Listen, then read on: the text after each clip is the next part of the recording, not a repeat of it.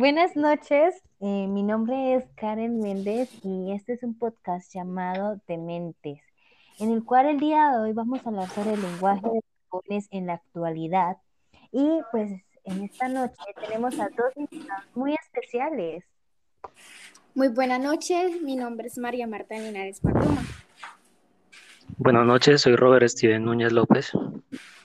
Y como ya lo había mencionado anteriormente, el día de hoy nuestro pequeño conversatorio va a ser sobre el lenguaje de los jóvenes o, o la jerga juvenil. Entonces queremos escucharte, María Marta, ¿qué opinas tú sobre este tema? Muy buena noche, primero que todo. Voy a descomponer un poco más la jerga juvenil y su variación a través de los tiempos. Sin duda, alguna Alguna de las lenguas es un instrumento natural y propio del ser humano, que solamente está enlazado con las ideas, pensamiento y visión del mundo, sino que está, está altamente adaptado por el entorno social que nos rodea a cada persona. Es decir, claramente que cada persona habla autónomamente, independiente de sus pensamientos, ideas y además conceptos. Su convivencia con ese entorno también influye, para entender un poco más sobre el lenguaje de los jóvenes, ¿por qué ha variado? Vamos a ver un punto muy importante, la edad. La edad es un factor que influye en el comportamiento social, psicológico y por supuesto lingüístico. Es por esto por lo que este concepto tiene gran importancia en la variación que se presenta en el lenguaje durante las diferentes ciclos de vida, puesto que esa variación ocasiona múltiples variaciones que afectan el uso formal de la lengua. Si tenemos a dos grupos de, a dos grupos de personas de diferente año, de 1984 y el 2002, y le ponemos qué opina para ello la palabra sapo, veremos que para los jóvenes del 2002 puede ser un animal y una persona que ocasiona, ocasiona los que le ocasiona a los demás pero para el grupo de 1984 puede significar un, solo animal. Eso se genera debido a las distintas etapas donde crecieron. Otra, otra parte que me llamó mucho la atención de la nueva generación es cómo usa las redes sociales hoy en día, la tecnología y la globalización. Los jóvenes se han dedicado a crear sus propias expresiones para darle sentido aquellos que sucede en sí día a día, de una manera rápida y original. Debemos saber que el lenguaje es un sistema cultural que es dinámico y es decir que está cambiando. Por eso ha ocasionado nuevas palabras que se han incorporado al hablar. Algo que también sucede es, así como ha aparecido nuevos términos, también ha desaparecido. Muchísimas gracias María por tu aporte y por tu intervención. Ahora vamos con Steven Núñez. ¿Qué opinas tú sobre este tema? Bueno, buenas noches. Eh, quería empezar, empezar primero como con una pregunta. Eh, ¿Notas que un adolescente habla raro? ¿No entiendes a la gente joven?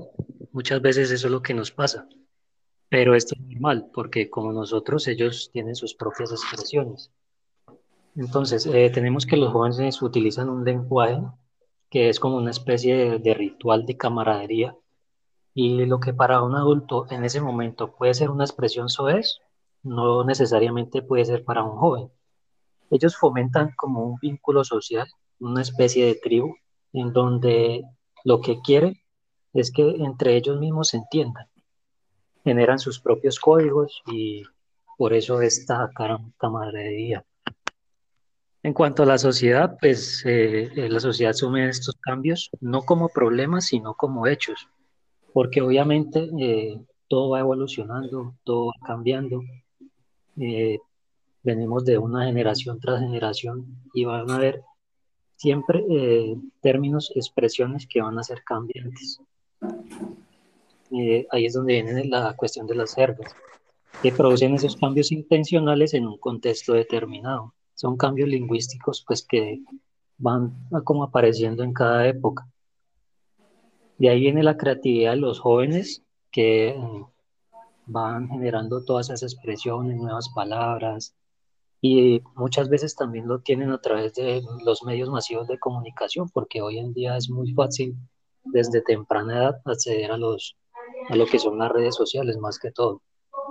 Entonces, eh, tienen esa necesidad de adaptarse a los medios y las condiciones en las que se desarrolla pues su momento. En este momento pues estamos hablando de la, de, la, de los jóvenes de la edad juvenil. Entonces ellos lo que quieren es entenderse contra, con los demás. ¿Qué pasa aquí? Estas expresiones que ellos dicen para una persona ya de, de los 30 años en adelante, pues no van a ser las mismas. Tú no las vas a entender. Por lo general, hoy los jóvenes están utilizando lo que son palabras mezcladas entre inglés y español y ellos empiezan, entienden a la perfección. También podemos ver que utilizan apodos, abreviación de palabras, entre otras cosas, pues que van como redirigiendo todo ese lenguaje que ellos quieren expresar en su momento.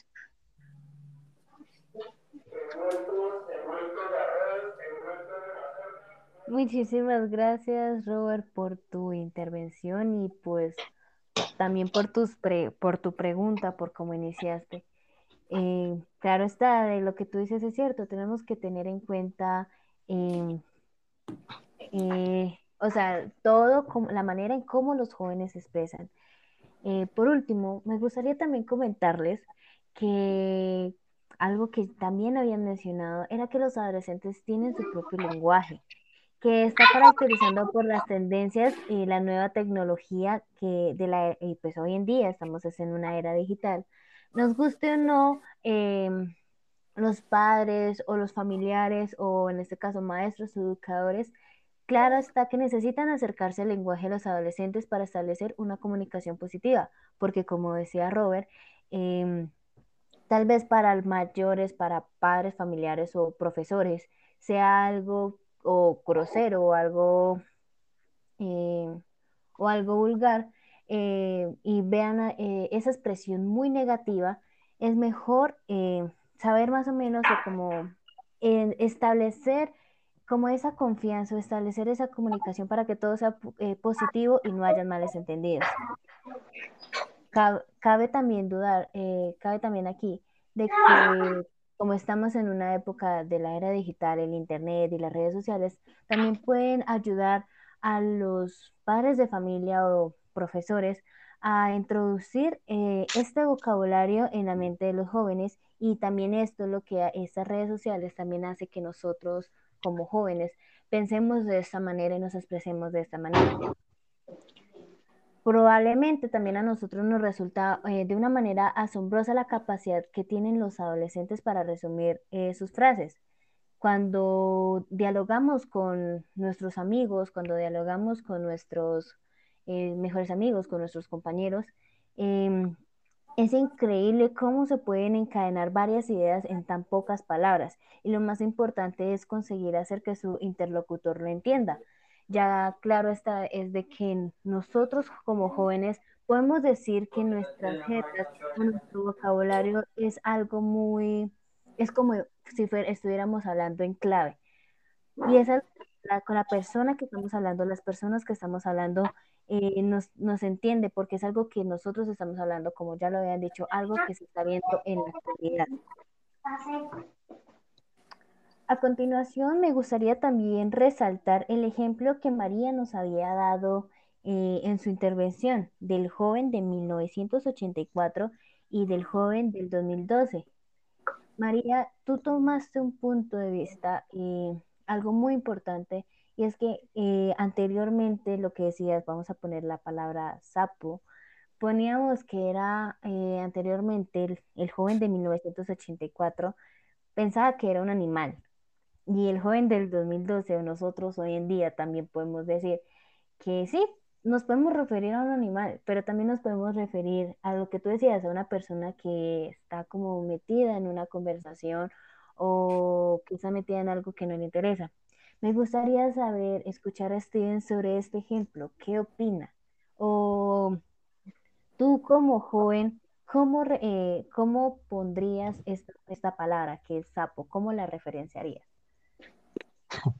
Bueno, pues como joven ya no te podría responder porque obviamente ya tengo 32 años y digamos que ya pasé como por esa etapa. Pero de todas maneras te puedo decir que es un término que viene de generaciones en generaciones, obviamente no es actual, eh, ha pasado por mucho tiempo y pues te puedo decir que en mi época, en la que yo fui joven, también se utilizaba con esa terminología. Aparte de tenerlo como un animal, pues también se refería a una persona, digámoslo entre comillas, metida. Ok.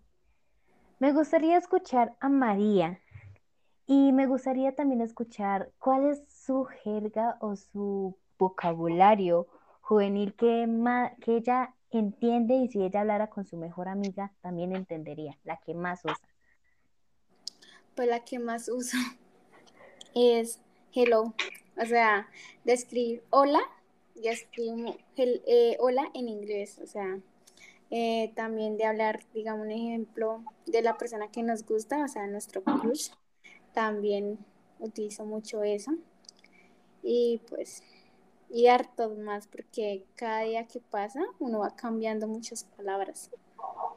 Ok, muchísimas ya gracias. Ya que estamos utilizando nuestros propios vocabulario. Okay. Pero quería resaltar algo, Karen, sobre algo que investigué.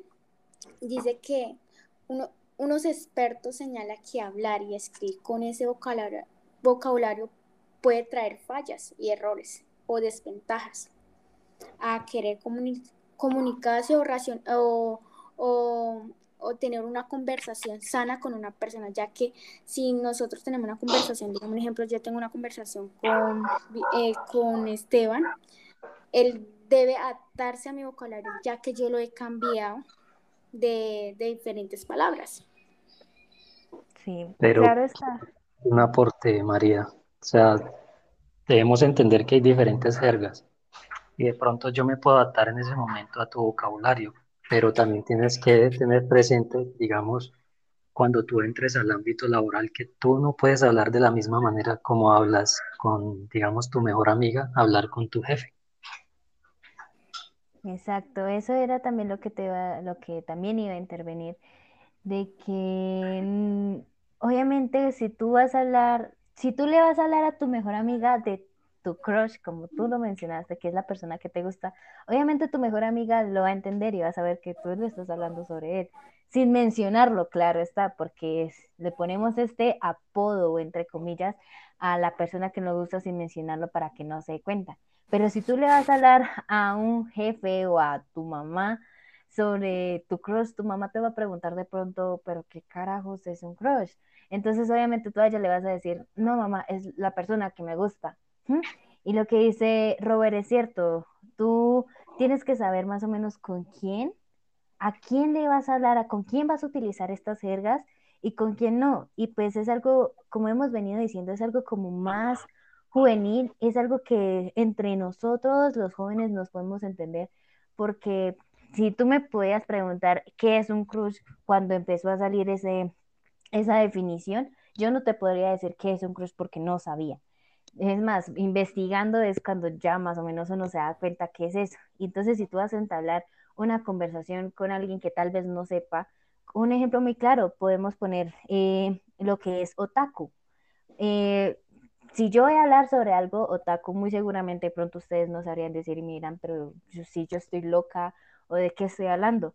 Pero si yo hablara con una persona que se hace llamar otaku, que son las personas que les gusta el manga y les gusta el anime. Entonces, a eso es como a lo que me refiero, de que obviamente tú no vas a, a, involucrar una jerga en una conversación con una persona que tal vez no, no tenga ni idea de qué, de qué es lo que estás hablando. Sí, señora, obvio. Bueno, me gustaría... Igual, Karen, eh, pues no sé, tengo por concluirte que todas estas jergas o toda esta terminología, yo presumo y digo que esto por lo general es como por moda. Sí. Sí, claro está, porque los años pasan, el tiempo evoluciona y tal vez hoy en día nosotros decimos crush y más adelante le tendrán otro término a referirse a la persona que les, a la persona que les gusta. Hasta podrían iniciar con su nombre, eh, la inicial de su nombre, y ya la otra, su mejor amiga o mejor amigo sabrán que es se están refiriendo a eso. Entonces, tienes razón que esto es algo, o sea, estos términos que, se, que estamos viendo hoy en día es algo que se ve como de moda ahorita. Entonces, si no hay ningún aporte, no hay ninguna intervención más eh, por parte de nuestros invitados especiales. No, por el momento ninguno. ¿No? María. no. Bueno, entonces damos como por finalizada esta transmisión, por finalizado este episodio. Espero que les haya gustado, que se hayan entretenido, que se hayan relajado, nos hayan escuchado. Y recuerden que estamos subiendo cada episodio todos los miércoles a las 8 de la noche. Esto ha sido Dementes. Eh, relájate y escúchanos. Muchísimas gracias.